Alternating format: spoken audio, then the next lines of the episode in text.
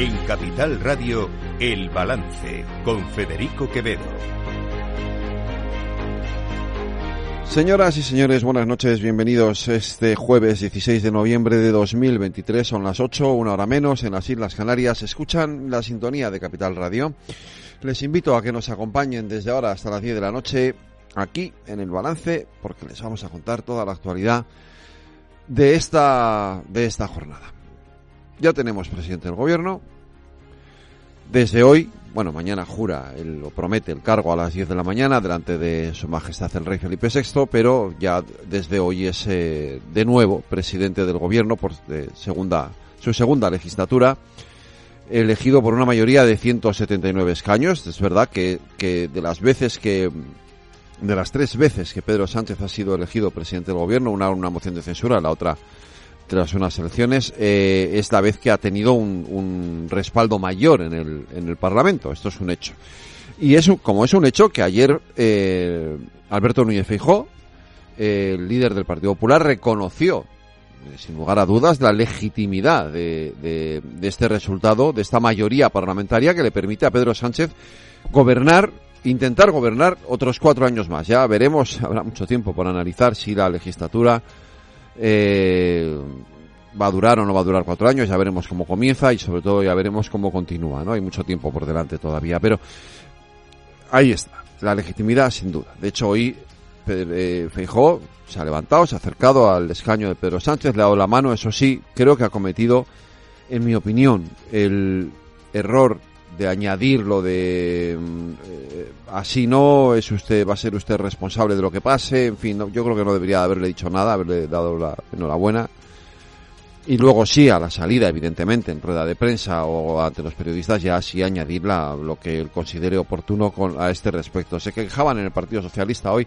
de que Feijó no le vaya a dar ni 100 días a Pedro Sánchez de de gracia. Yo creo que esto de los 100 días ya está un poco pasado de moda. Somos lo suficientemente mayores, sobre todo cuando, cuando el presidente del gobierno repite, en este caso, eh, en, el cargo. Yo creo que ya somos lo suficientemente mayorcitos como para no necesitar ni 100 días, ni 100 horas, ni 100 segundos, ¿no?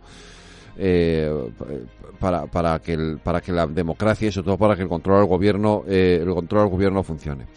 De esta investidura nos quedan, queda mucho que analizar, queda mucho sin duda que debatir. Hoy lo vamos a hacer en la tertulia económica también, porque hay, importantes eh, anuncios en materia económica que yo creo que tenemos que analizar. Pero eh, yo hay algunas reflexiones que quiero, que quiero hacer eh, a, cuenta de lo que ha pasado en estos dos días, porque me parece que es importante hacerlo. La primera es que esta es una legislatura que nace, nace enfrentada eh, y, nace enfrentada eh, porque el presidente del gobierno ha querido que nazca enfrentada.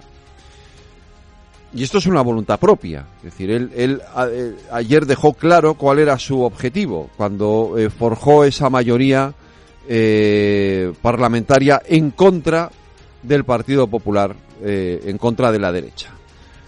Es el propio Pedro Sánchez quien levanta ese muro, ya lo dijimos ayer, para bloquear lo que es esencial en una democracia, que es la alternancia en el poder. Y a partir de ahí, todo es posible, todo puede pasar, todo está permitido, porque eh, si, si, si ponemos el muro para evitar al contrario, primero estamos poniendo o diciendo o llevando al país a la confrontación permanente, estamos, desde luego, quebrando cualquier tipo de convivencia, pero sobre todo estamos justificando cualquier acuerdo, cualquier pacto para evitar precisamente que la otra parte, que quien es la alternancia en el poder, pueda llegar, pueda llegar a ese poder. Es decir, vamos a gobernar o va a gobernar, y esta es la cuestión fundamental. Pedro Sánchez va a gobernar a la contra, va a gobernar a la contra de la mitad de España. Lo repito, por si alguno no le ha quedado claro. Pedro Sánchez va a gobernar a la contra de la mitad de España. Y esto, eh, en fin, la legislatura nace con una premisa falsa, y es la de que Sánchez está condenado o podía estar atado a ese pacto porque no había otra opción posible. Sí, había otra opción posible. También es falso que eso que dice Feijó de que él podía haber sido presidente del gobierno y no lo ha sido porque no ha querido. Porque no quería ceder al chantaje o pagar el, precio que ha pagado Pedro Sánchez. Había una tercera opción, había una salida que ambos a dos podían haber eh, forzado, que era el acuerdo entre los dos partidos mayoritarios, entre el Partido Socialista y el Partido Popular, incluso para repartirse eh, de manera aleatoria el poder eh, o la gobernabilidad durante, durante estos cuatro años. Esto podría haber ocurrido, como podría haber ocurrido que en un gesto de generosidad, y yo lo he esperado estos dos días, pero no ha venido, que en un gesto de generosidad el Partido Popular le tendiera la mano al Partido Socialista y le ofreciera su abstención para que no necesitara los votos, los escaños de Junts per Cataluña o de Esquerra Republicana para poder llegar al gobierno. Pero nada de esto ha ocurrido, nada de esto ha ocurrido porque parece o da la sensación de que a ambas partes les interesa ahora mismo la confrontación, aunque, eso sí, dejémoslo claro, aquí quien levanta muros, quien llega a acuerdos a la contra de, solo es uno, solo es Pedro Sánchez. Por eso fue quien ayer hizo ese discurso netamente frentista, por eso es quien ayer hizo ese discurso ridiculizando, ridiculizando a Feijóo, ridiculizando al Partido Popular y uniendo el destino del Partido Popular al destino de Vox. Y no es verdad. De hecho, ayer había una diferencia clarísima entre el discurso de Alberto Núñez Feijóo y el discurso de Santiago Abascal. Feijóo hizo un discurso duro, correoso, es verdad, pero no hiperbolizó en ningún momento su discurso. Sí lo hizo Santiago Abascal, llamando dictador, traidor, diciendo que tendría que comparecer ante los jueces y que habría de, que meter en prisión a Pedro Sánchez. Yo creo que hay dos maneras muy diferentes y muy distintas de afrontar los debates parlamentarios y es evidente que la manera que tiene de hacerlo Vox, que encima después de abandonaron el Congreso cuando no tenían que haberlo hecho. Esta mañana ni siquiera han aparecido por allí. Ya saben que además de fachas son vagos, esto es evidente. Pero ese no es el perfil que quiere eh, forjar Alberto Núñez Feijóo durante estos cuatro años. En cualquier caso, la legislatura comienza hoy. Hay muchos retos por delante. Habrá que seguir hablando de la amnistía, no nos queda otra porque esa ley va a estar ahí, pero también habrá que seguir hablando de otras cuestiones. Y es importante que el gobierno se ponga a trabajar hay que desearle lo mejor en cualquier caso. Va a estar ahí. Eh, va a ser el gobierno que tengamos durante los próximos cuatro años.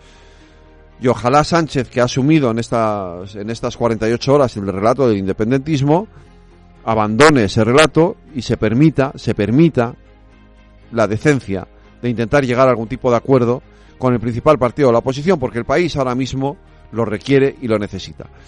Miren, yo he echado de menos, de verdad, eh, y mucho, la presencia de, de un partido de centro en el Parlamento español.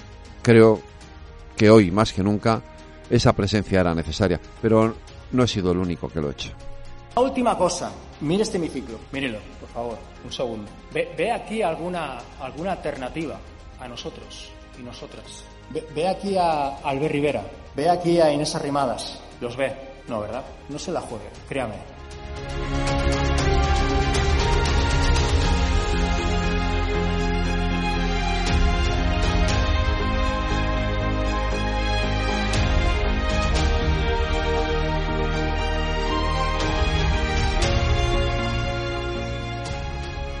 Todo el análisis de la actualidad en El Balance con Federico Quevedo.